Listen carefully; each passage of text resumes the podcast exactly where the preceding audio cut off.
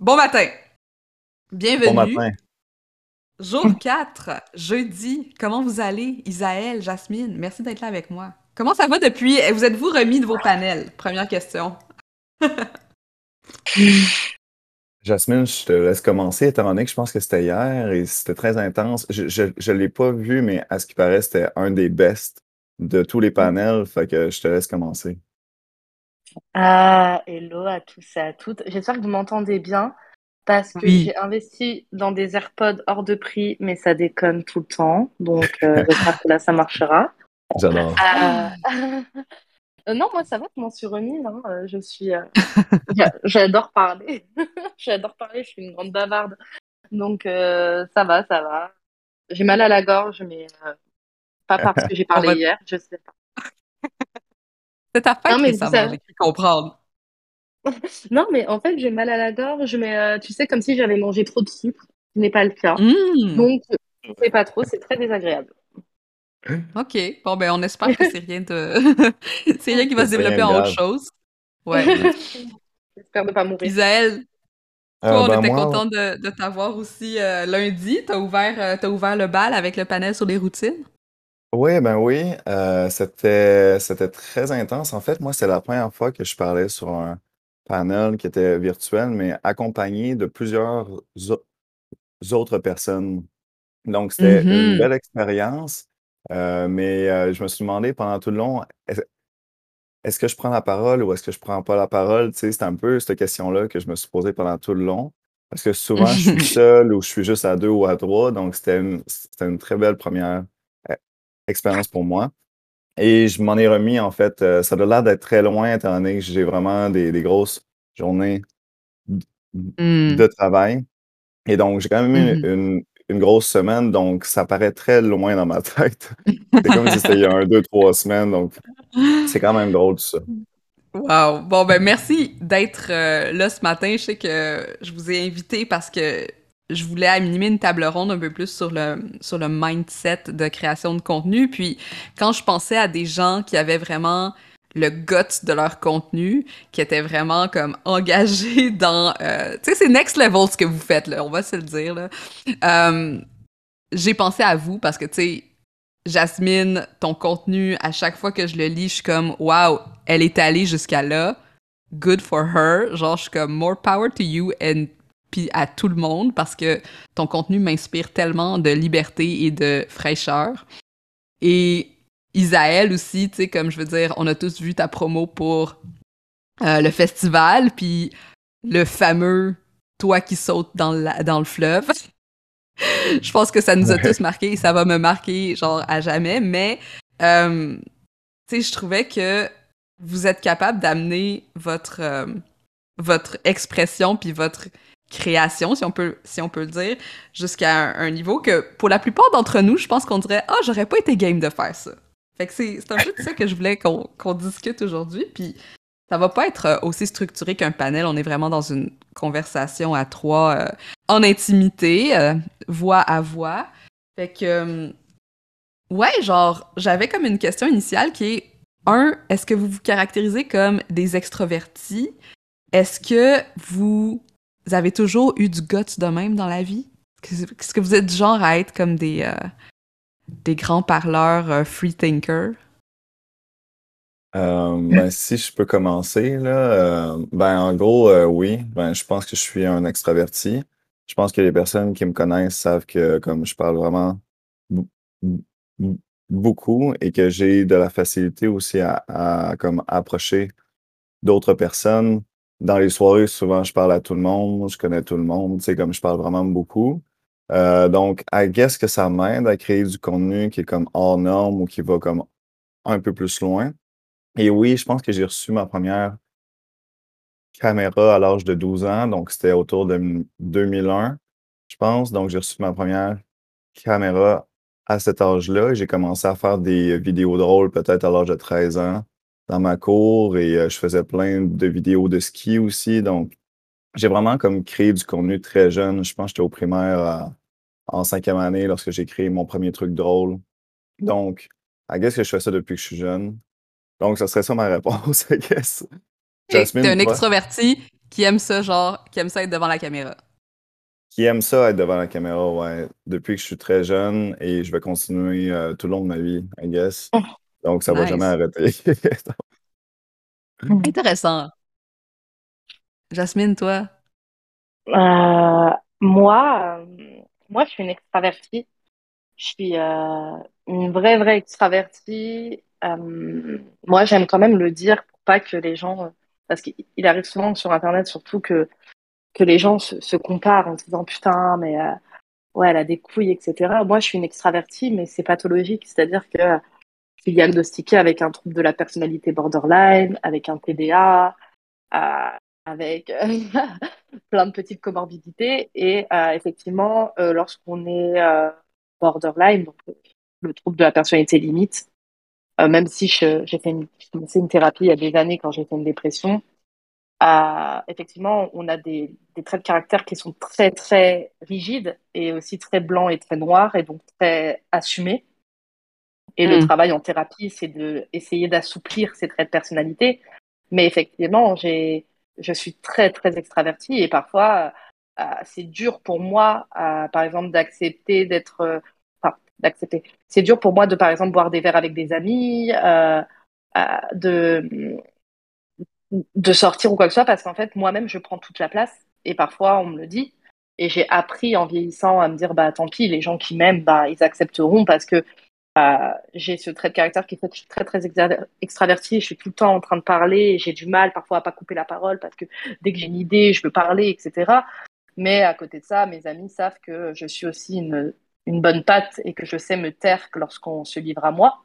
Mais oui, Mhm. effectivement, j'ai toujours été extravertie et ça m'a coûté beaucoup de harcèlement à l'école.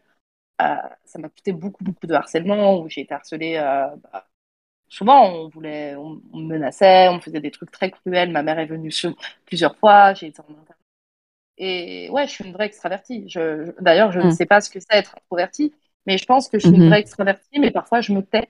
C'est-à-dire que mm, vu que je suis très très extravertie, je peux parler, parler, parler, puis d'un moment, à un moment, je vais shut up. Et les gens vont me dire, Mhm. euh, tu te sens mal? Non, non, je me sens pas mal. C'est qu'en fait, là, ma batterie euh, d'extraversion va commencer à arriver au bout. Et donc, euh, je me tais et, et j'écoute, en fait. Mais effectivement, je suis une, grande extravertie. Et ce qui est dur quand on est très extraverti, c'est que si les gens n'ont pas appris à vous connaître, à vous aimer comme vous êtes, eh bien, vous, vous êtes facilement détesté. Et moi, c'est vrai que la plupart de mes amis aujourd'hui, qui sont bah, comme ma famille, me le disent, me disent, ouais, au début, j'ai eu beaucoup de mal avec ta personnalité, euh, je te trouvais insupportable. Et, et c'est quelque chose que j'ai appris à embrace dans ma vie, euh, grâce à la thérapie, au travail sur soi. Mais parfois, ouais, j'ai envie de me dire, mais tais-toi, tais-toi, tu te fais trop remarquer, on va te détester, tu vois. Mais euh, effectivement, voilà. Wow. C'est intéressant. Ouais, Bravo, Isaël, tu ouais. rajouter? Ouais. Ben écoute, Non, ça, me touche vraiment beaucoup ce que tu dis. C'est quand même euh, tr- tr- tr- très puissant. Et euh, pour nous, il est 8h11 et euh, pour cette heure-là, c'est quand même très deep qu'on parle. Donc, euh, je voulais vraiment dire, là, bravo euh, pour avoir fait tout ce cheminement-là. Là. Ça l'a ça l'a vraiment pas dû être euh, simple, I guess. Moi, il est Ouais, 14h, donc euh, ça va, je suis Ouais, t'as eu le temps, t'as eu le temps de te réveiller. Non, mais Isaël, tu, racontais un, un- Là, je sais pas si on veut aller, on veut aller là, c'est quand même deep, comme tu dis, pour euh, 8 heures le matin, mais Non, récemment, mais je voyais une correct. publication, une publication LinkedIn euh, où tu parlais aussi, tu sais, de, de, de comment, bon, euh, euh, tu sais, t'avais, t'avais fait du karaté, de la performance, tout ça, parce que justement, t'avais, t'avais vécu aussi à travers euh, des situations de harcèlement quand t'étais plus jeune. Puis, Ouais. je sais pas, j'ai l'impression, est-ce que. Puis, c'est pas que je veux rendre ça bien ou que c'est une bonne chose, mais tu sais, je pense que c'est important aussi des fois de voir comment les difficultés aussi de notre vie nous permettent d'ouvrir des espaces productifs et créatifs, comme vos business le sont aujourd'hui, toutes les deux. Euh, tu sais, pour toi aussi, est-ce que le fait de t'exprimer aujourd'hui aussi librement, d'avoir choisi un métier qui était plus dans, euh, dans les mots, dans, dans, dans la joie aussi, tu sais, genre, j'aime cette idée de joie, euh, c'est en réaction à des choses difficiles que tu aurais pu vivre, puis que tu as réussi à traverser, puis peut-être guérir à ta façon?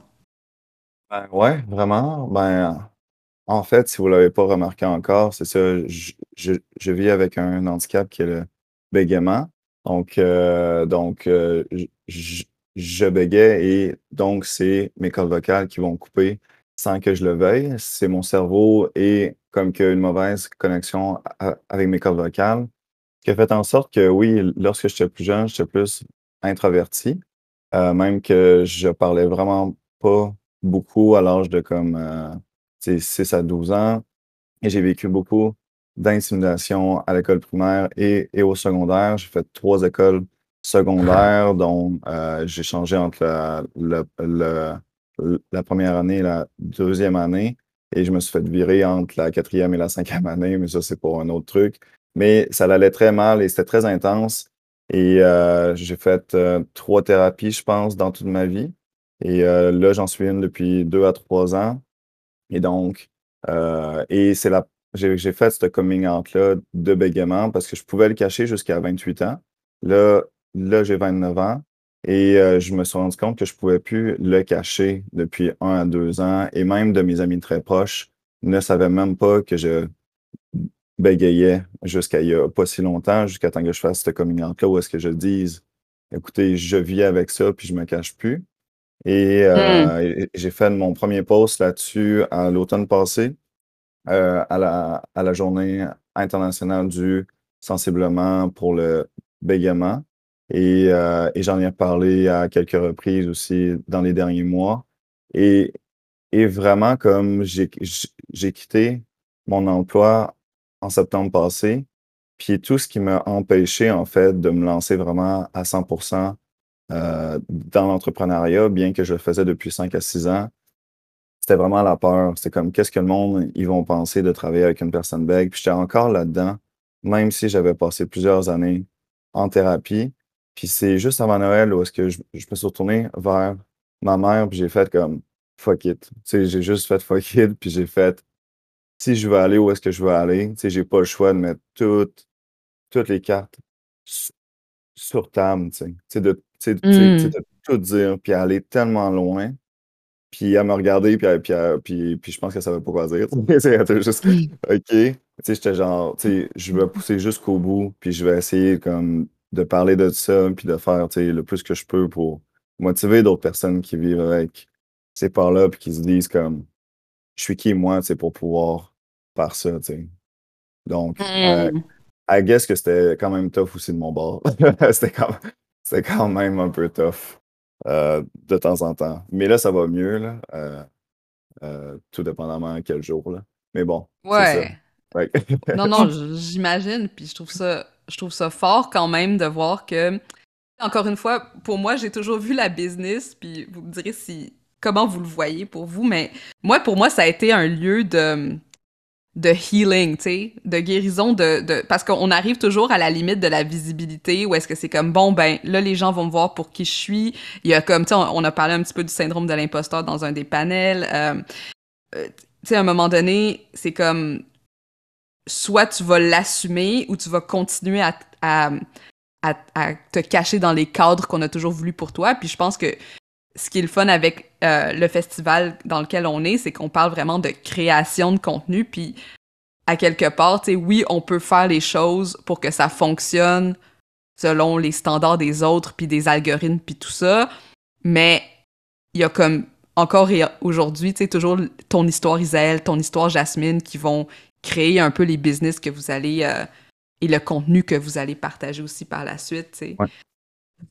Vraiment. Euh, est-ce que vous avez déjà écrit du, contenu euh, corpo plate beige? Ça a été quoi pour vous les, débuts? Puis je veux juste noter, si jamais il y a des gens qui ont des questions et euh, que vous voulez prendre la parole, poser des questions à Jasmine, poser des questions à Isaël, ajouter votre grain de sel ou votre histoire, n'hésitez pas, vous pouvez lever la main, je crois, ici, et je vais, on, va pouvoir faire aussi une conversation un peu plus large.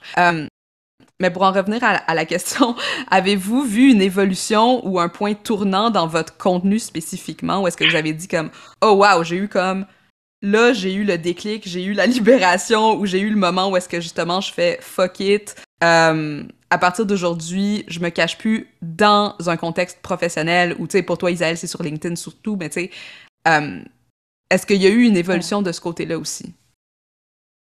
Hum, moi, si, si je devais répondre à ça, c'est que hum, je pense qu'effectivement, aujourd'hui, j'ai 27 ans, il y a eu toute une, une évolution dans ma vie. Euh, c'est assez intense de parler de ça parce qu'en fait, je pense que tout simplement, moi, mon business, il, il est intimement lié à moi.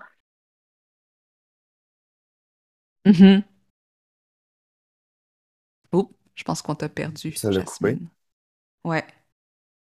En fait, c'était très intéressant. Ça l'a coupé. Ouais, j'avais l'impression que ça s'en allait dans une. c'était quand même. On va, on va attendre que tu reviennes, mais on va reprendre. Dès que, dès que tu nous reviens, on, reprend Isel si tu veux. Peut-être, il euh, y, avait quelque chose que pour toi, ça, ça suscitait une réflexion? Ben, en fait, il euh, faut comprendre que j'ai jamais créé du contenu vraiment corporatif et j'ai commencé en 2014 à créer du contenu sur Facebook et Instagram. À ce moment-là, j'avais une entreprise en événementiel en 2014 et donc euh, j'ai commencé quand même il y a environ huit ans vraiment à créer du contenu mmh. autour de ça. C'était dans le temps où est-ce que la pub Facebook, ça coûtait 3 cents. Euh, ça coûtait vraiment pas cher. Et j'ai créé un web show sur Facebook en 2016. J'ai créé des centaines de vidéos qui sont encore là. Pour ceux-là qui me suivent sur LinkedIn, c'est un peu les best-of que j'ai postés hier. Donc, j'ai créé beaucoup de contenu sur Facebook et Instagram et, et YouTube. Et j'ai commencé à avoir des clients et j'ai travaillé pour un cabinet d'avocats pendant quatre ans. Mais ce cabinet d'avocats-là était une start-up. Donc, c'était vraiment pour faire les choses hors, hors de la norme. Donc, c'est vraiment mm-hmm. cool de prendre vraiment le, le domaine juridique et essayer de comme essayer de pousser la limite de qu'est-ce qui est possible de faire avec les avocats et le barreau euh, du Québec, I guess. C'est le barreau de Montréal ou le barreau du Québec. Donc, pendant quatre ans, j'ai essayé de pousser la limite de qu'est-ce qu'on pouvait faire avec le juridique. Et euh, là, j'ai quitté ça en septembre passé. Donc, j'ai comme toujours créé un peu du contenu, euh, essayer de pousser la limite de la création de contenu.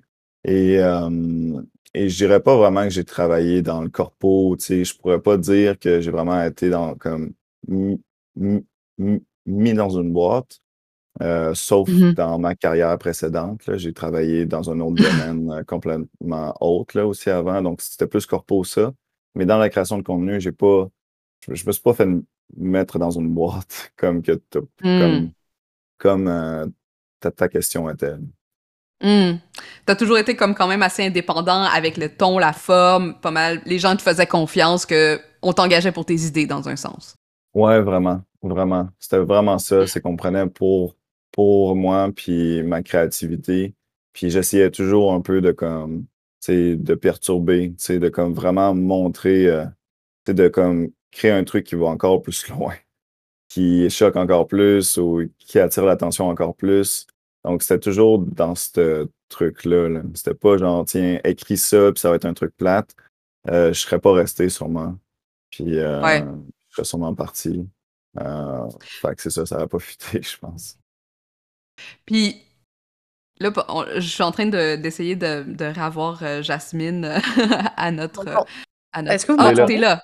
Oui, oui là, on OK. Ouf! You're back. Mmh, ah oui, donc euh, ce que je disais, c'est que, en fait, ta question, elle est pertinente, c'est est-ce que j'ai déjà été corporate? Je pense que je pense que toute ma vie, j'ai voulu rentrer dans des cases. Je crois que vraiment, je, suis particulière. C'est-à-dire que c'est bizarre de dire ça comme ça parce que tout le monde se, se trouve unique et, et on l'est tous, mais je crois vraiment que je rentre pas dans ce qu'on attend euh, du système. D'ailleurs, euh, je suis assez malade, donc c'est bien que la société, ça fonctionne pas très bien. Et je pense que, effectivement, toute ma vie, j'ai essayé de ressembler à ce qu'on voulait que je sois. Euh, fallait que je sois sage, fallait que je sois une gentille petite fille, fallait que, à peine quand j'avais 5 ans, euh, je ferme les, les jambes, euh, il faut se tenir correctement, il faut sourire. Et, et en fait, ça me va pas, je sais pas faire. Je, je ne sais pas faire. J'aimerais, parce que parfois c'est épuisant et c'est drainant de ne pas rentrer dans ce qu'on attend de nous. Mais j'aimerais, mais je n'y arrive pas.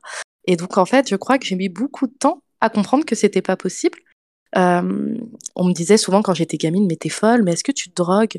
Euh, Et je disais non, je me drogue pas, euh, et, je me drogue pas. Et en fait, c'est que je suis tellement à l'ouest et à côté, en fait, j'ai un fonctionnement ouais, qu'on dirait HP, etc. Enfin bref, je suis neuro-atypique, comme on dit, qu'en fait, j'ai tout le temps pour les gens, je suis tout le temps perché, alors qu'en fait, je suis pas du tout perché.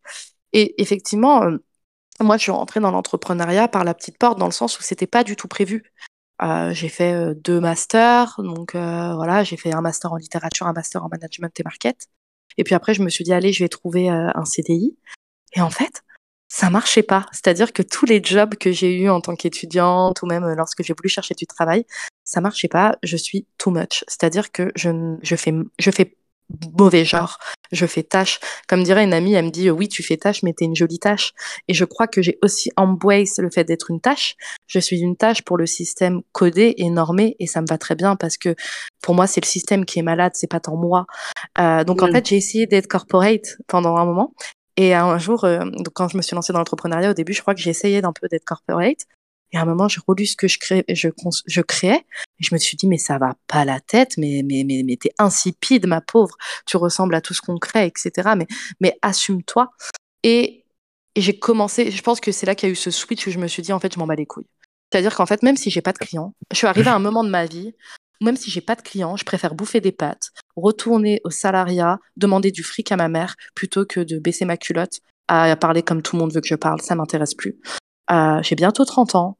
J'ai souffert. On m'a violenté. On m'a agressé sexuellement parce que je rentrais pas dans ce que j'étais. On m'a agressé physiquement. En fait, toute ma vie, on a voulu me faire fermer ma gueule. Et en fait, je me suis rendu compte que l'entrepreneuriat, c'était mes règles. Moi pour moi. Si les gens veulent bosser avec moi, c'est un plaisir. On va aller loin ensemble. Si les gens veulent pas bosser avec moi parce que j'ai trop de guts ou que j'ouvre trop ma gueule, eh bien, tant pis. Je préfère mille fois travailler pour des pépettes, travailler pour rien du tout, galérer, que de redonner mon cul gratuitement aux gens, leur parler comme eux ils veulent que je parle, dire oui, amène à la société ultra capitaliste qui veut que les femmes ferment leur bouche, que les femmes soient gentilles, que les femmes soient bien élevées, que les femmes ne soient pas vulgaires parce qu'une femme vulgaire c'est pas joli, tout ça. Et je me dis, c'est pas grave si c'est moi, parce que j'en paye les pots cassés. Hein. Je sais très bien qu'il y a plein de personnes qui veulent pas travailler avec moi. Je sais très bien qu'il y a plein de personnes qui me détestent. C'est pas grave. Parce que moi, je sais qu'après moi, il y a d'autres personnes, il y a d'autres petites filles. J'ai été prof de français et j'ai vu dans leurs yeux qu'elles avaient besoin de rôle modèles comme moi. Alors si c'est moi qui dois ouvrir la voie, si c'est moi qui dois être harcelée, si c'est moi qui dois galérer, c'est pas grave.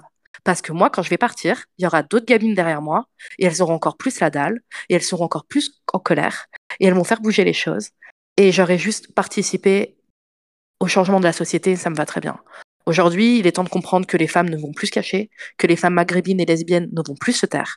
Et si ça doit passer par moi, si je dois être celle qui ouvre la voie et qui se fait défoncer, eh bien tant pis, parce que je sais très bien qu'après moi, il y a, en fait, si on me fait taire, il y aura d'autres meufs derrière moi. Et il y aura d'autres personnes, handicapées ou pas, euh, racisées ou pas, euh, femmes ou pas. Il y aura d'autres personnes maintenant. Aujourd'hui, il va falloir comprendre que la société est en train de bouger, que ce qu'on appelait corporate ou professionnel, ça va changer et que ça va changer avec ma génération, mais aussi avec la génération prochaine.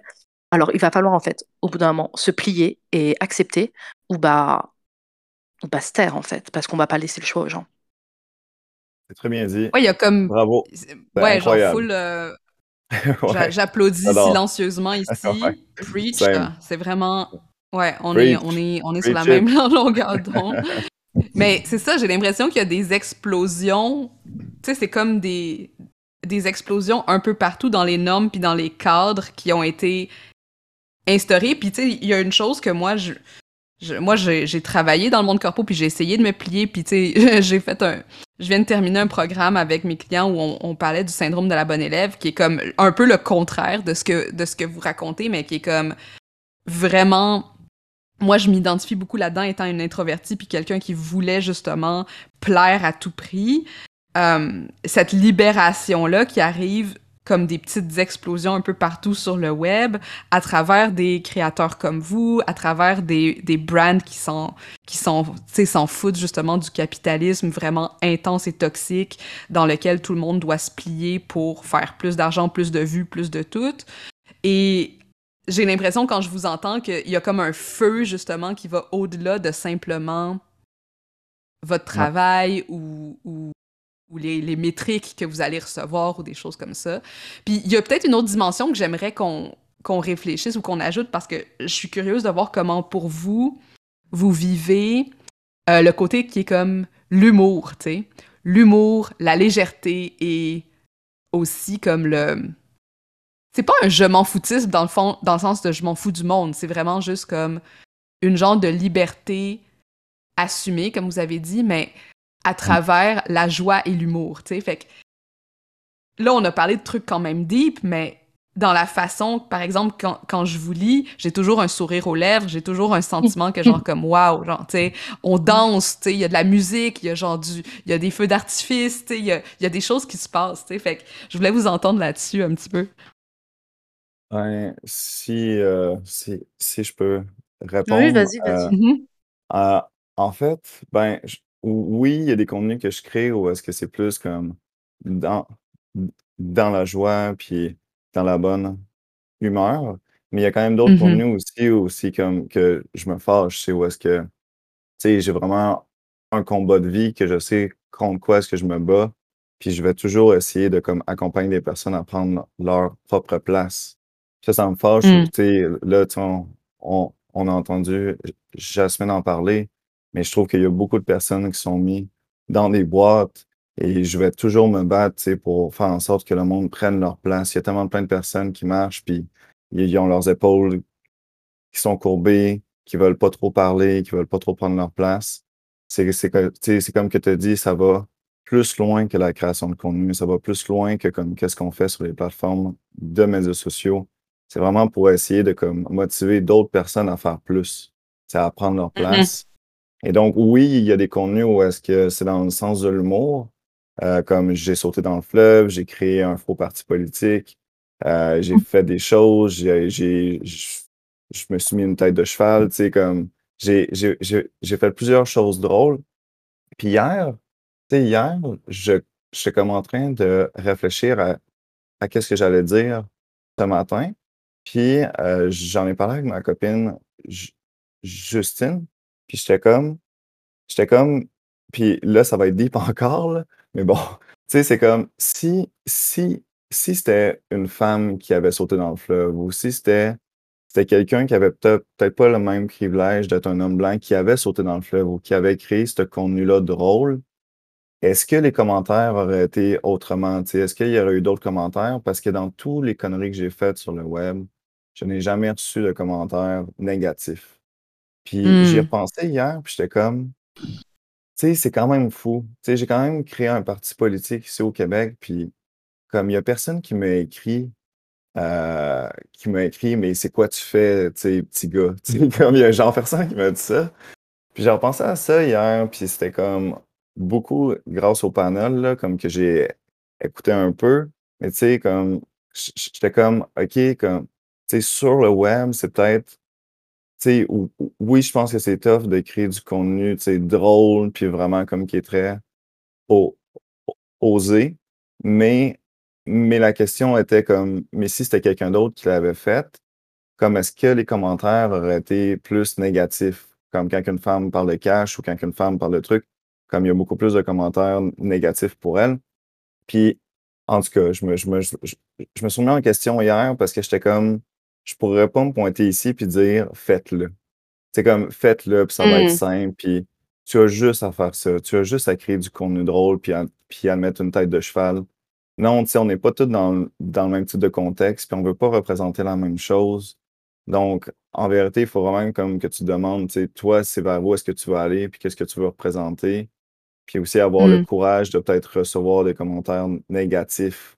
Parce que c'est vrai que le monde est très corporatif et très carré. Puis moi, je veux essayer de briser ça. Tu sais, je veux vraiment essayer de briser que LinkedIn, c'est beige, que c'est gris, que c'est plate. Puis vraiment montrer qu'on peut se faire un peu de fun même quand on travaille. Mais après ça, c'est ça. C'est pas pareil pour tout le monde. Je pense que c'est pas tout le monde qui a reçu les mêmes commentaires positifs que Mm. j'ai reçus quand j'ai sauté dans le fleuve. Tu sais, fait que- en tout cas, c'était juste une piste de réflexion à Mhm. 8h32 ce matin. Pour répondre sur l'humour, et, je trouve ça très intéressant, c'est que hum, moi, je parle de trucs très, très douloureux, mais franchement, je trouve que je suis une meuf trop drôle. Je peux parler, je peux parler des sujets les plus creepy, et d'ailleurs, c'est ça. euh, alors, ça, c'est peut-être parce que je suis copywriter, mais en fait, j'ai bien compris Euh, c'est ça que je dis à mes clientes, même lorsque c'est des clientes qui parlent de sujets un peu creepy, par exemple les thérapeutes, donc des sujets plutôt touchy même, euh, tout ce qui va être thérapeute, etc. Euh, en fait, moi, pour moi, on peut tout dire. Mais il y a une façon de dire les choses. Et je pars de la base que l'humour, c'est un peu comme vouloir faire manger un médicament à son chien. Et eh ben, on va le mettre dans une petite pâtée pour que ça puisse passer. c'est un peu, voilà, c'est la seule image que j'ai. Et en fait, je pense que parfois, il y a mhm. des sujets qui passent, qui passent que si on les euh, dédramatise, entre guillemets, si on leur, on leur redonne, euh, que si on les accompagne de légèreté. Ça, c'est mon choix. C'est ce que moi, j'ai décidé de faire pour pas déjà choquer les gens. Et puis, en fait, tout simplement pour, pour en fait, que les gens me lisent. Parce que si je disais ce que je dis sans ajouter un peu de légèreté, sans faire preuve d'autodérision, parce que je pense que voilà, c'est ça qui fait qu'on me lit. Hein. Faire un, preuve un peu d'autodérision, euh, rire. Si je le faisais, si je racontais ce que je raconte sans cette partie humour, je pense qu'on me lirait pas. Je pense que ce que j'écris serait ultra douloureux et très difficile à lire. Parfois, parce que parfois j'écris des trucs totalement euh, simples. Euh, mmh. Et donc, en fait, moi, j'ai récupéré. Enfin, moi, l'humour, c'est dans tous mes contenus presque, euh, même, mes, même mes contenus très émotion, etc. Il y a toujours une petite partie d'humour, un petit souvenir, un petit clin d'œil, une petite intertextualité pour créer l'humour ou pour créer le lien. Et en fait, moi, pendant que tu vous parliez, je, je, réfléchissais à, quel rapport j'ai avec l'humour. Et en fait, je me suis rappelé d'une dissertation que j'avais écrite, j'avais écrite il y a des années pendant mes études sur Molière. Euh, qui, bah, Molière, le dramaturge, qui en fait, au XVIIe siècle, lui, faisait passer toutes ses morales par l'humour. Et moi, j'avais bûché pendant six heures sur est-ce que l'humour peut faire changer euh, les gens à travers l'œuvre de Molière. Et en fait, effectivement, il y a un mot euh, castiga trigente, il faut que je vous retrouve, en fait, il faut que j'aille le chercher, mais il y a une expression en latin qui dit que si vous voulez faire changer les gens, faut viser de votre doigt euh, leurs défauts mais sans aller au conflit avec eux, et en fait en faisant de l'humour sur leurs propres limites. Et en fait, c'est ce que Molière faisait, par exemple, lorsqu'il faisait de l'humour sur la société bourgeoise du XVIIe siècle. Il en rigolait pour inconsciemment pousser les gens à s'interroger sur leurs propres pratiques. Et moi, je pense que c'est ça, en fait, qui est beau dans l'humour, c'est que lorsqu'on rit de connivence, c'est-à-dire qu'on rigole tous ensemble, eh bien, on accepte plus de choses qu'on pourrait pas entendre ou qui seraient inaudibles pour nous si ça passait pas par l'humour parce que ce serait beaucoup trop violent. Et je pense que c'est ça que j'ai retenu de l'humour, que c'était un petit peu un vecteur de message, mais doux et respectueux, quoi. Je crois. Hmm. Isaël, tu veux-tu rajouter quelque chose? Non, c'est vrai. Euh, je ne saurais pas quoi dire de plus, mais euh, c'est vrai qu'il y a eu de grands humoristes ici au Québec qui ont comme vraiment fait, comme qui ont créé des vrais changements dans la société québécoise. si on parle à Yvon des, des, Deschamps, il y, a comme, il y a comme plusieurs personnes qui ont utilisé l'humour pour essayer de comme, créer des pistes de réflexion. Puis moi, ce que j'utilise beaucoup aussi, tout comme Jasmine, c'est vraiment l'auto-dérision. Puis quand tu commences à comme, lire sur comment être drôle, I guess, parce que j'ai lu sur comment être drôle, le premier truc qu'ils vont te dire, qu'ils vont te recommander, c'est vraiment de rire de, de toi-même, de, comme, de commencer par toi. Euh, puis souvent, c'est beaucoup plus simple d'être drôle lorsque tu ris toi que lorsque tu ris de d'autres personnes, I guess. Donc, ouais, donc non, c'est vraiment un très bon point. C'est vraiment un très bon point. Ouais, puis je pense qu'il y a cette. Oh, vas-y, ouais. Juste pour vous dire la phrase que je suis partie la chercher en latin, euh, exactement, c'est un poète qui l'a inventé et c'était castigat ridendo mores et ça voudrait dire corriger les mœurs, donc corriger les comportements par le rire, en riant. Et je pense que c'est ce que hmm. moi j'essaie de faire. Voilà, pour, euh, préciser. c'est magnifique, j'adore cette euh, conversation sur l'humour parce que récemment aussi j'ai commencé à m'intéresser à tout ce qui était le, ben pas récemment, ça fait longtemps que je m'intéresse à cette idée-là, la honte. Euh, la honte, non seulement dans, dans la littérature, dans la façon dont c'est, dont c'est présenté, mais le rôle de la, de, de, de la honte, puis comment, justement, un des remèdes à cette honte-là, ben ça passe par rajouter de la légèreté autour de traits qui sont très humains après tout, tu sais, parce qu'on a tous plus ou moins fait euh, des erreurs semblables, ou tu sais, euh, puis je pense que il y a quelque chose beaucoup qui est associé avec la création de contenu, le fait de se rendre visible ou le fait de se rendre euh, vulnérable sur le web, qui a une peur de faire quelque chose qui va être honteux ou qu'on va nous pointer du doigt ou qu'on va avoir des commentaires justement humiliants ou des choses de même, mais qu'avec ce que vous racontez sur l'humour, sur le fait d'être capable de, de, de, faire de l'autodérision puis tout ça, ben ça ouvre cette porte à être justement dans un espace beaucoup plus intime avec notre communauté, dans laquelle, puis je pense que c'est ça que Jasmine, tu, tu, tu, tu amenais comme point, c'est que euh, dans cette intimité-là, on peut vraiment avoir du dialogue, tu sais. Puis si on brise pas les murs ou les boîtes, avec un petit peu genre de légèreté d'humour. Puis Isaël, c'est pour ça que je trouvais que veux, veux pas, tu sais, même si ton contenu a l'air léger, ben, il porte en lui des messages quand même assez profonds, ne serait-ce que, regardez, genre, c'est pas aussi grave que ça de, de faire des niaiseries sur LinkedIn, tu sais, ça, ou whatever.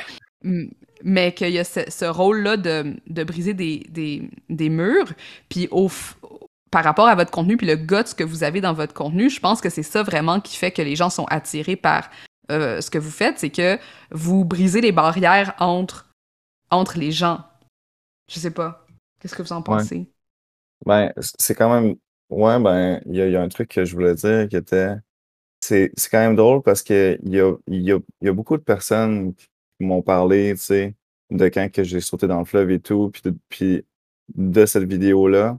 Mais sauf que c'est quand même drôle comment, comment notre perception, nous, quand on crée le contenu, de notre côté, c'est pas les mêmes contenus qui nous ont fait le plus peur à créer. Tu sais, moi, mmh. le fait de sauter dans le fleuve, j'en ai rien à foutre. Tu sais, j'en ai, ça me passe 15 pieds au-dessus de la tête. Euh, ça m'a pris 4 à 5 jours pour avoir cette idée-là. Je l'ai faite en dans deux à trois heures. C'est ma copine qui était plus stressée parce que c'est elle qui était sur le quai, puis il fallait qu'on trouve un truc pour être sûr que je sors de l'eau parce que c'était quand même haut. Mais tu sais, sinon, sinon j'en ai rien à foutre.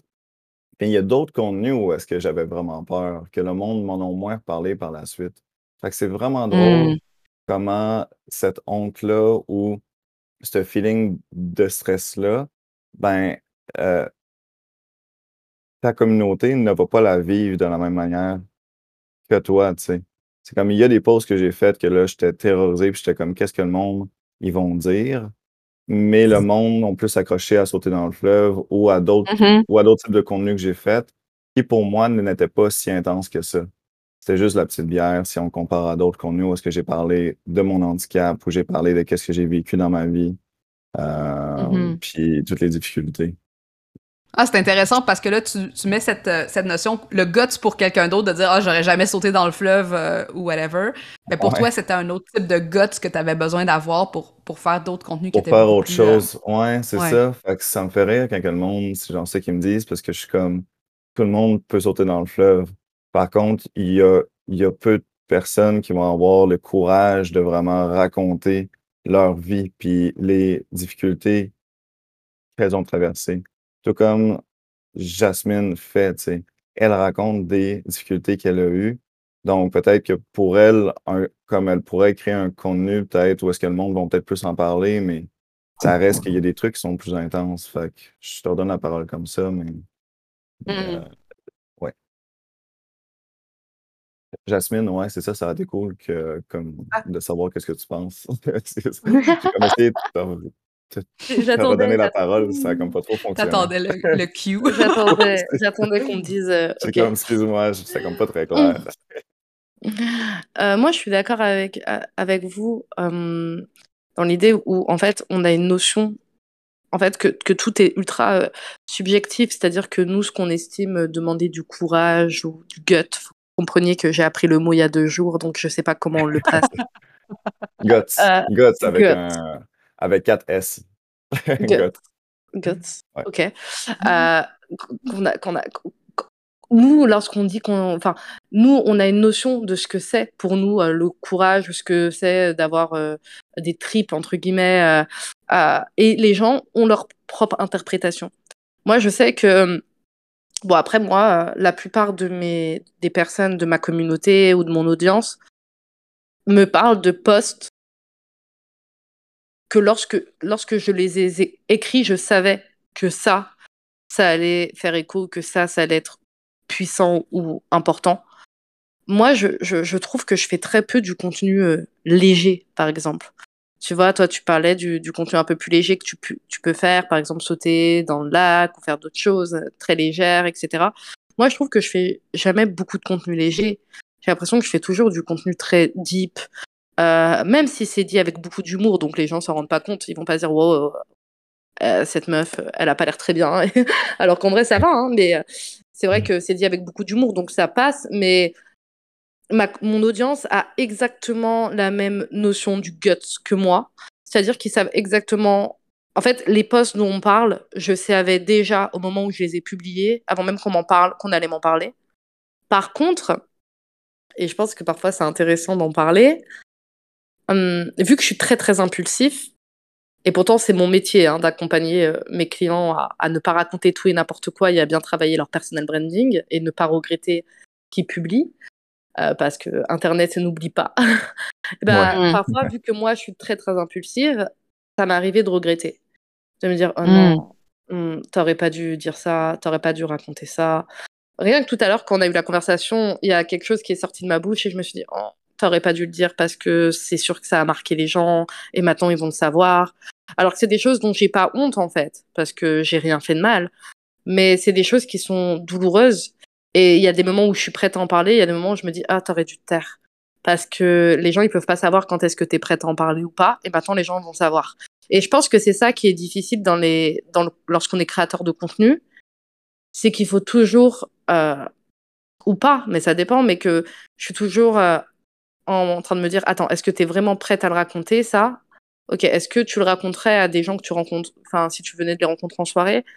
Ouais, bon, bah alors le publie pas. Et parfois, en fait, ça nous dépasse, ou parfois on a vraiment envie d'en parler, ou parfois, bah moi, je suis très impulsif, je suis une créative, donc euh, dès que ça vient, j'applique et je poste. J'ai pas de calendrier éditorial, alors que c'est ce que je fais avec mes clients. Moi, j'en ai pas du tout. et, et, parfois, Ouais, moi, ça m'arrivait de, de regretter, de me dire. Euh, ça m'est. Ouais, ça m'arrivait de, de regretter, de me dire putain, t'aurais dû te taire. Parce que maintenant, bah, les gens, ils vont pas oublier, quoi. C'est pas comme euh, à la c'est pas comme dans un procès où tu dis objection et tout le monde fait comme s'il avait pas entendu objection validée euh, là je sais que tout le monde tu vois ce que je veux dire? Et, et je pense que c'est aussi important voilà de, de, cette piste de réflexion de parfois ben on crée du contenu parce qu'à l'instant ah, ça a du sens. Et puis le lendemain, mmh euh, vu que l'humain, ben, il est fluctuant, le lendemain, on dit ouais, peut-être que c'était une mauvaise idée. Mais voilà. Mmh. Très intéressant, très intéressant. J'ai, je me suis jamais dit ça, moi. Mais, mais je trouve ça très intéressant. Ben, peut-être parce que je suis pas très impulsif. Moi, tout est planifié, puis je l'ai raconté aussi sur le panel de, de la routine. Comme tout, tout est planifié un, deux à trois semaines à l'avance. Donc, j'ai vraiment le temps de me demander est-ce que je vais vraiment dire ça? donc, donc, I guess que non, ça s'est pas trop passé pour moi. Si, ouais, puis je pense que il y a des gens qui ont peur, puis, puis moi, je le sais parce que des fois, ça a l'air performatif aussi, comment les gens ils mettent leur guts encore, on va juste déballer leur trip euh, devant tout le monde. Puis tu sais, autant, genre, je respecte ça, j'ai l'impression que des fois, c'est fait. Je sais pas, puis je me sens judgy de dire ça, mais tu sais, que ça a l'air, genre, on va attirer l'attention parce qu'on sait que ce genre d'histoire fait réagir, tu sais. Mm. Puis, puis moi, étant une personne assez timide de nature, introvertie, fait que je suis vraiment le contraire de vous, tu sais, pour moi, la création de contenu, ça a été toujours comme comment je peux enlever une couche de plus, tu sais. Puis c'était pas genre je vais comme me déshabiller genre devant la scène, c'était vraiment genre comment je peux enlever une couche de plus dans laquelle je vais me sentir assez en sécurité puis à l'aise pour continuer, comment je peux en enlever une autre puis défaire l'oignon comme ça un peu. Mais j'ai toujours eu ce, cette conscience un peu comme ce que tu dis que tu fais avec tes clientes, Jasmine, de euh, elle est où ma limite de ce que je suis prête à montrer ou non, tu sais? Bah, tu vois, toi, tu dis comment enlever une couche, et parfois, moi, je me dis, attends, je crois que t'es en string, il faut que tu cherches une robe là, parce qu'il faut que tu remettes une couche, tu vois. Euh, Mhm. mais, mais en fait, que ça soit dans ma création de contenu ou dans ma vraie vie, hein, parfois on me ramène en soirée. Mes potes se disent Oh là là, on a ramené Jasmine. On sait tous que je vais être la personne gênante qui raconte tout et n'importe quoi après qui dit Haha, je rigole. Et moi, mais le pire, c'est qu'en fait, dans, dans le trouble de la personnalité borderline, parce que je pense que ça vient vraiment beaucoup de mon trouble et de mon impulsivité, parfois je me vois de l'intérieur et je me dis Mais, mais qu'est-ce que tu fais? Mais ça va pas. Mais c'est plus fort que moi, en fait. Et, et c'est pareil, euh, dans le même trouble, on a la colère. Et parfois, je sens très bien Mm. que je suis en colère et que, en fait, je devrais redescendre parce que c'est ridicule. Mais en fait, je peux juste regarder mes émotions parce que d'un point de vue neurologique, mes émotions sont plus intenses que la norme. Et donc, je peux juste me regarder de l'extérieur et dire calme-toi. Mais effectivement, moi, parfois, j'ai cherché. Toi, tu cherches à enlever la couche et moi, j'ai cherché à la remettre. Euh, je regrette pas. Mhm. En fait, je regrette pas ce que j'ai fait en termes de création de contenu, dans le sens où je regrette pas ce que j'ai enclenché. Je sais qu'il y a des gens qui m'écrivent, je sais qu'il y a des gens qui me remercient, je sais que lorsque euh, je rencontre du monde, je sais que j'ai marqué euh, les gens et il y a des gens qui, qui que je recroise des années après qui me disent Tu te rappelles, on s'est rencontrés à la fac, à l'époque, j'étais pas du tout féministe. Toi, tu étais ultra euh, féministe et puis c'est toi qui m'as introduit au féminisme, etc. Donc en fait, je sais que, en fait, pour parfois chasser la honte ou chasser euh, ce, sentiment de inconfortable, je me dis que ce que je fais, je le fais pas pour moi et que ça me dépasse. Et que si quelqu'un voit mon contenu, que ça soit sur LinkedIn ou sur Instagram, bah ça, peut ça va peut-être lui donner envie d'être plus visible. Et que si, au bout d'un moment, toutes les personnes qui sont comme moi sont plus visibles, et ben, tout le monde aura un peu sa petite place. Mais c'est vrai que parfois, moi-même, je me dis, oh, pff, pourquoi t'as raconté ça? Et, et tu vois, la dernière fois, il y a pas longtemps, j'ai eu un date et euh, je suis arrivée en retard et tout. Enfin bref, longue histoire. Et vu que je suis très très en fait, les gens sont étonnés parce qu'ils croient que, comme je suis sur les réseaux, c'est pas la vraie vie. Alors qu'en vrai, c'est totalement la vraie vie. Il y a, a pas de Jasmine des réseaux et de Jasmine euh, de la vraie vie. Et donc, c'est la même personne. Et puis, je suis arrivée en retard à mon date. Et je pensais pas que c'était grave parce que j'avais prévenu. Et puis, la personne me dit, mais t'es ultra en retard. Et puis, moi, en rigolant, je lui réponds, euh, mais enfin, ça va, je suis une star. euh, tout le monde m'attend. Mais je rigole, en fait. C'est parce que je, Mhm. je- je suis inadaptée. Pour moi, c'est drôle. Et en fait, la personne est partie. Et elle veut plus me parler. Mm.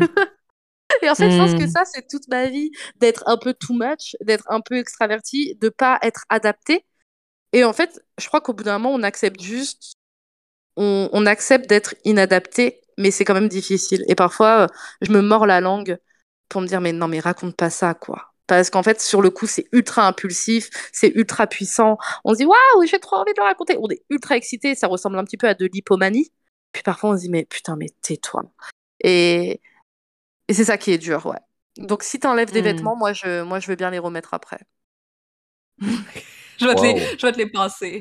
Ouais, C'est ça. on va se les échanger. Isaël, voulais-tu rajouter quelque chose? Ben, euh, je trouve euh, que, que c'est vraiment une, une, une- belle image que tu as, que tu as expliqué tantôt, qui est, c'est de comme enlever euh, couche par couche.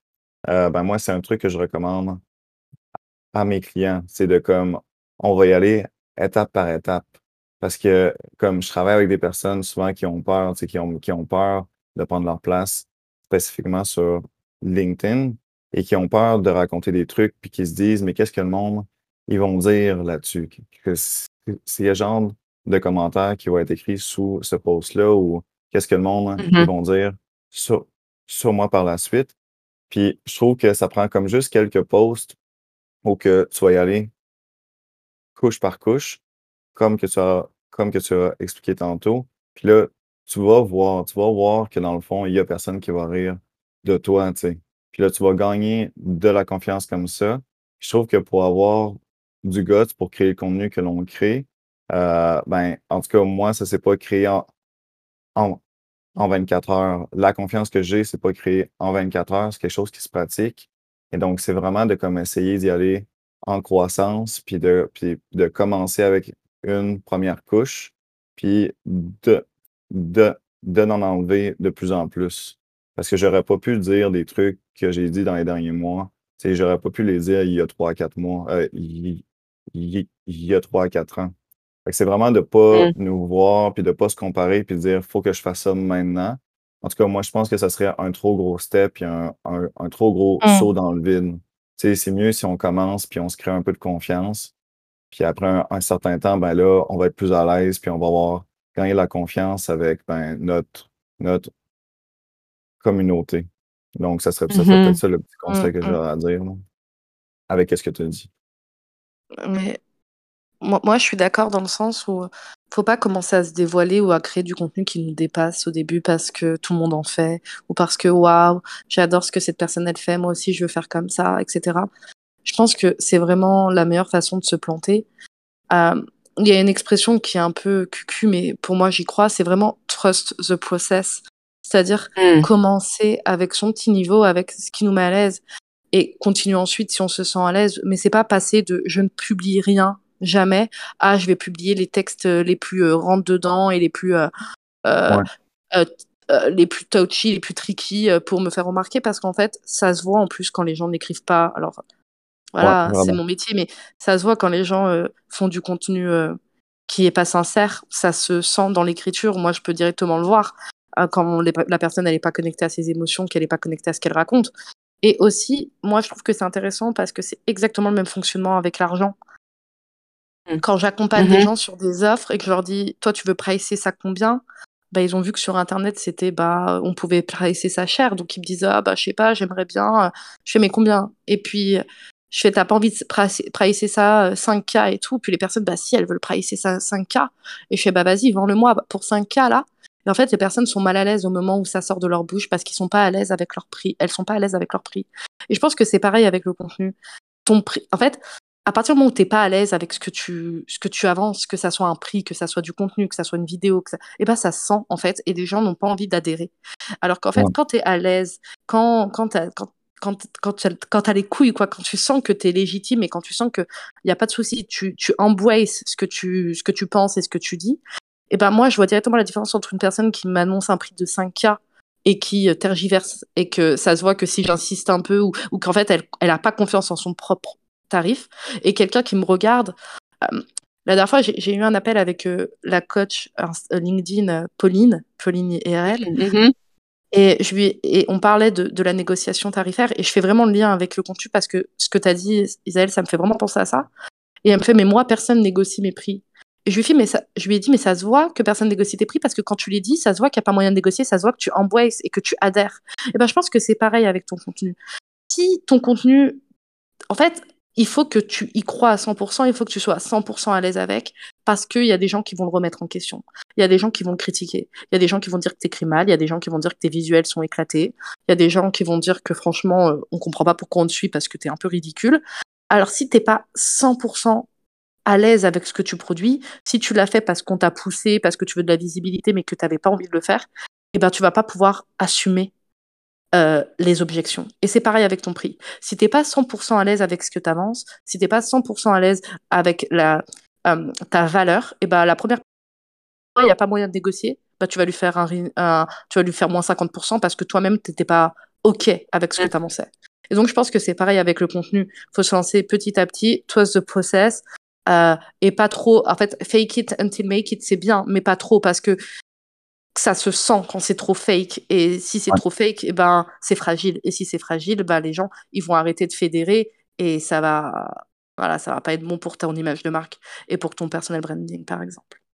Je suis tellement, tellement, tellement d'accord avec toi. Puis, tu sais, c'est vraiment toute cette question de. Tu sais, on, on parle. Moi, je parle beaucoup de corps avec ce qu'on fait comme travail aussi, tu sais. Puis notre système nerveux, à travers tout ça, il a besoin d'être. Euh, entraîné pour avoir cette espèce de, de stress-là qu'on va recevoir, surtout quand on n'est pas habitué à être visible, surtout quand on n'est pas habitué à, à, se dévoiler, justement. Puis justement, on peut pas se créer un espèce d'électrochoc au système nerveux juste parce que euh, on a besoin de faire 10 000 dollars d'ici la fin du mois ou quelque chose comme ça. C'est là, genre, qu'il va avoir un, un, on peut créer des traumatismes de cette façon-là, puis je l'ai vu beaucoup avec des gens qui se lancent all-in dans des lancements, euh, dans des espèces de, de, de périodes d'hyper-visibilité aussi, puis après ça, ils sont plus capables de le faire parce qu'ils sont comme, c'était juste too much, tu sais, c'était juste too much pour mon système, là. Euh, S'il y a des gens qui ont des questions, euh, je pense qu'on va prendre quelques questions, mais je vais essayer de garder ça quand même assez court parce que je pense que j'avais juste une heure. Euh, je voulais. Euh, ah, il y avait quelque chose que je voulais rajouter, mais bon, j'ai oublié. Est-ce qu'il y a des gens qui ont des questions? Parce que je trouve ton exemple avec l'argent aussi super intéressant, Jasmine. Euh, j'aurais aimé ça qu'on parle aussi de cette question-là, mais on n'aura pas le temps aujourd'hui. Peut-être dans le, dans le chat un peu plus tard. Bon, je vais laisser les gens, si jamais là, vous voulez lever votre main ou vous voulez euh, mettre quelque chose. Je vais aller regarder dans le flood aussi. Je pense que c'est ici que je peux, je peux regarder. Moi, je pense que vous devriez monter parce que j'ai fait passer mon heure euh, à 500 euros. Et donc, c'est l'occasion de me parler gratuitement. I love it! I love it! Utiliser, les ressources que vous avez apportées, c'est ça, genre, mm. ça, c'est une autre, ça, c'est une autre façon d'avoir du gut, je trouve. Tu sais, les gens, ils sont gênés des fois de, de aller chercher l'abondance qu'il y a dans leur vie, tu sais, puis de juste l'assumer et dire, hey, je suis à côté, genre, je, suis devant euh, Jasmine et Isaël, let's go. Ouais, mais je pense que parfois c'est aussi par pudeur ou parce que les gens n'osent pas et donc en fait ils viennent en privé mais honnêtement, en tant que créatrice de contenu, je préfère que les gens viennent maintenant. Euh, comme ça, tout le monde en profite, tout le monde en jouit. Parce qu'après, c'est vrai qu'on a pas mal de demandes en privé, mais c'est dommage. Donc, si vous avez vraiment des questions sur le contenu, des choses qu'on n'a pas vues, euh, moi, je veux bien répondre avec grand plaisir. Ah, il y a un terme que je voulais, je pense que je l'avais écouté dans un, je pense que c'est euh, Brené Brown qui m'avait hook up à ce terme-là. C'était vulnerability hungover. Tu sais, genre le lendemain, justement, quand T'as fait comme t'as un t'as une cuite de vulnérabilité. Mmh, mmh, exactement. tu, te, tu, te, lèves le lendemain t'es comme oh my god, est-ce que j'ai fait ça? Exactement. Puis l'autre chose. Ça quand même beaucoup. Euh, ben, comme, ah, moi, ça me craint quand même beaucoup. Lorsque je fais un post, puis que comme, je vois comme que ça marche, puis ça inspire beaucoup les personnes, tu sais, moi, ça me motive pour les 3-4 jours qui vont suivre c'est comme, mm-hmm. c'est vraiment ça qui va me motiver à comme me dire, OK, je vais, je, vais recréer encore, Puis la, la plus belle mm. phrase que l'on me dit, je pense, c'était dans la vraie vie, c'était après un speech que j'avais fait, c'est comme, il y a une, il, y a une femme qui est venue me voir et qui me dit, tu parles, tu parles la voix pour les personnes euh, spéciales comme moi, tu sais, ben, pas spéciales, mais comme unique comme moi. je pense mmh que c'est une, c'était, une femme qui était sur le, sur le spectre de l'autisme, si on peut dire ça comme ça. Puis, mmh puis tu sais, parce que j'avais parlé beaucoup de, de, mon handicap, je pense que c'était le plus gros speech que j'avais fait où est-ce que je m'étais rendu vulnérable. Euh, puis j'avais raconté la pire histoire euh, gênante que j'ai vécue en son 3, tu sais, où est-ce que j'ai bloqué devant tout le monde.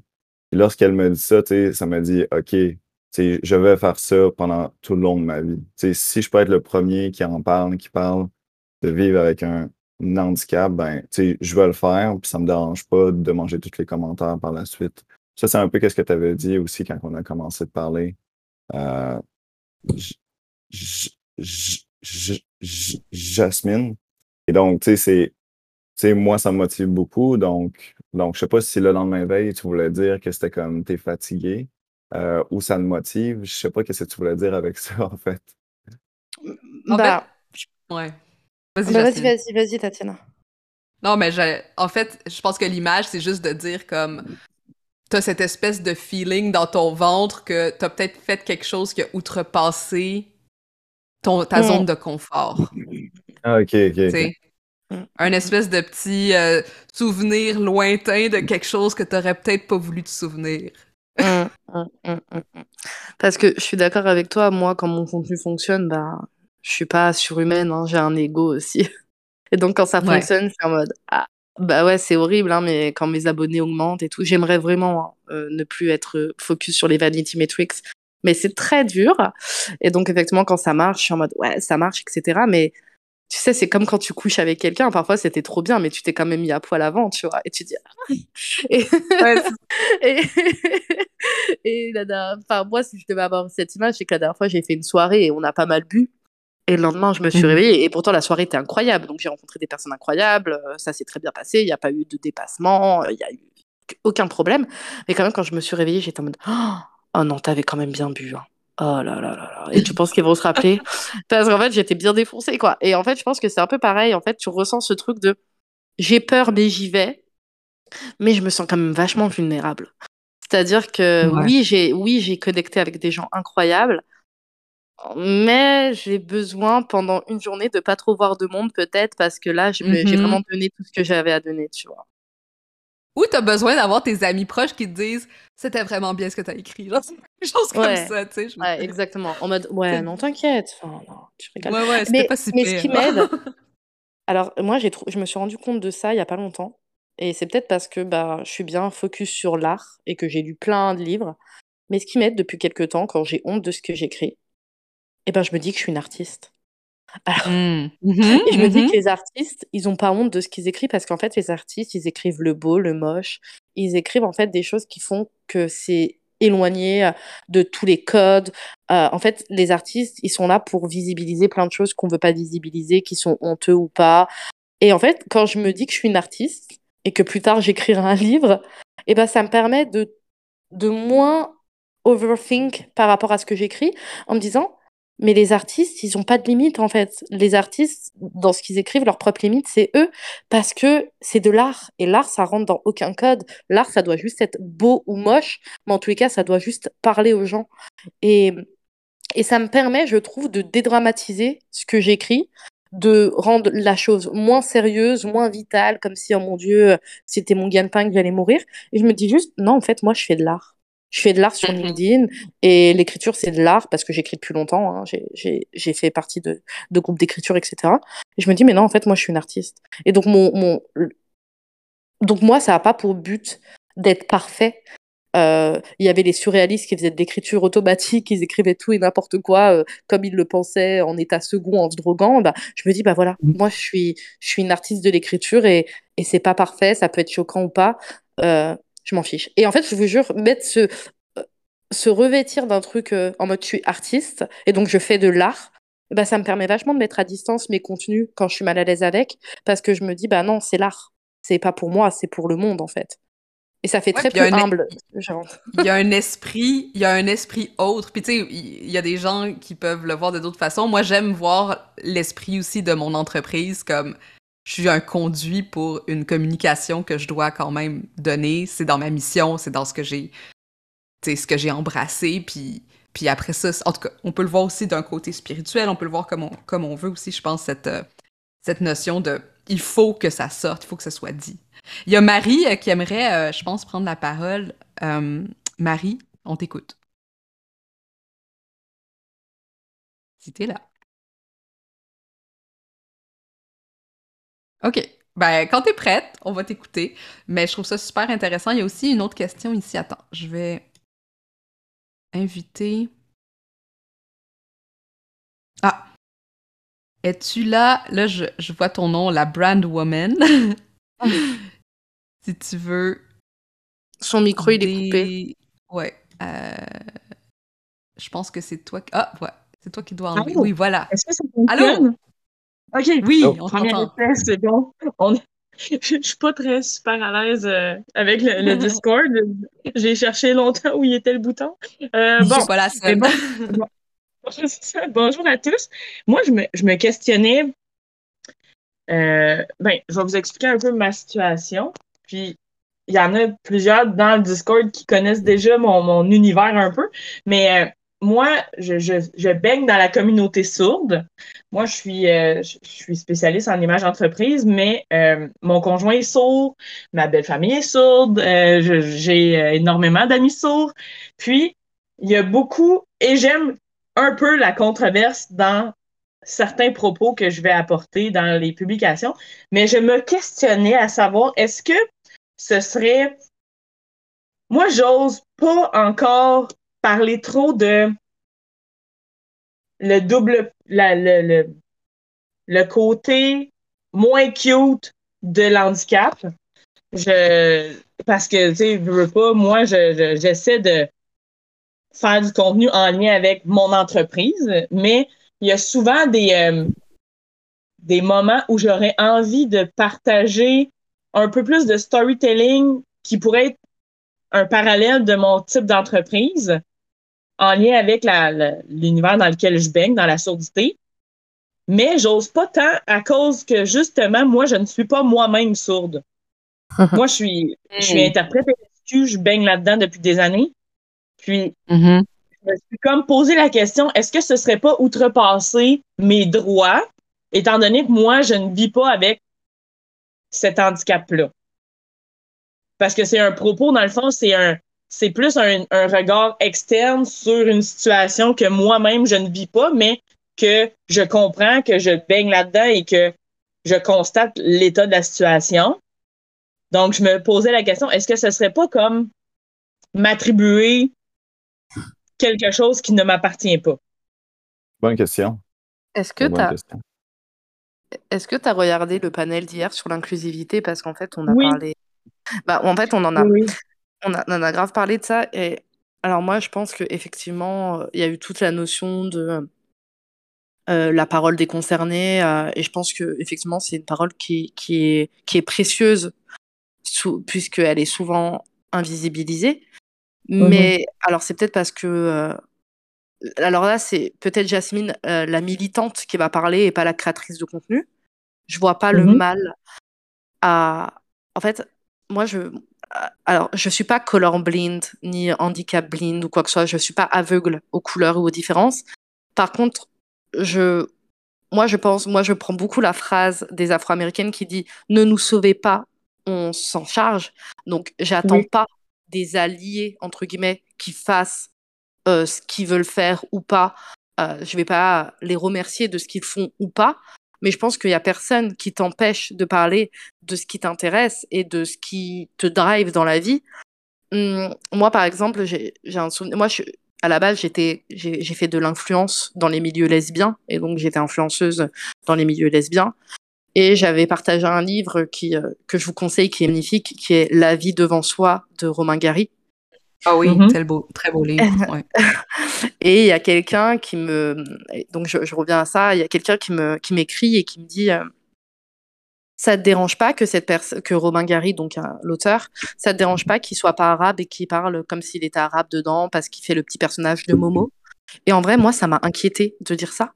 En termes d'esprit critique, je me suis dit Mais c'est grave de dire ça. Enfin, c'est grave de en fait, moi, je regarde pas qui a publié quoi, je regarde quelles positions sont avancées. Mhm. C'est-à-dire que moi, euh, en France, on a des femmes maghrébines qui prennent la parole sur les problématiques raciales. C'est des fascistes. Donc, et, et pourtant, c'est des femmes concernées.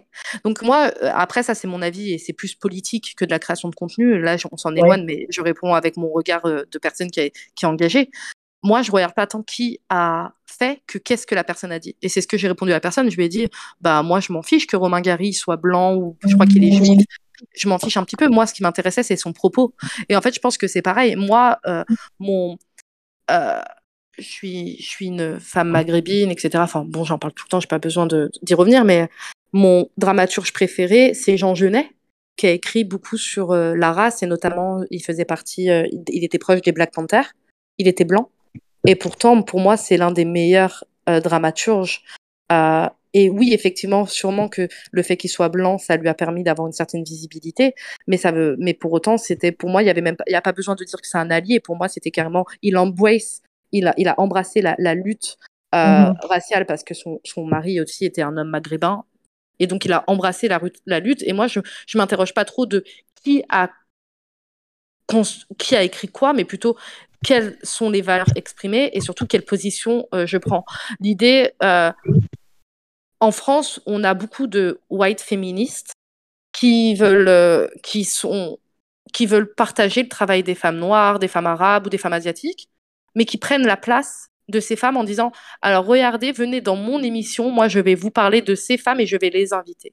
Et c'est là que je trouve ça mhm. presque insultant parce que le pouvoir appartient toujours aux mêmes personnes et c'est encore ces mêmes personnes qui décident si elles peuvent être inclusives ou pas et on, on leur offre gentiment une petite place pour qu'on s'assoie tranquillement qu'on soit gentil qu'on soit pas trop angry black woman et qu'on et qu'on et qu'on s'exprime mais ça appartient toujours aux mêmes. Mais alors LinkedIn et les réseaux c'est encore différent. On peut parler de ce qu'on maîtrise. Moi j'ai une amie qui est euh, interprète et qui prend beaucoup la parole pour les personnes sourdes, enfin, qui prend la parole pour les luttes sur les, euh, par rapport aux personnes sourdes, etc., mais qui va jamais dire je suis concerné, écoutez-moi, je suis la reine, c'est moi qui. Je pense qu'il y a aussi une posture, en fait, être humble.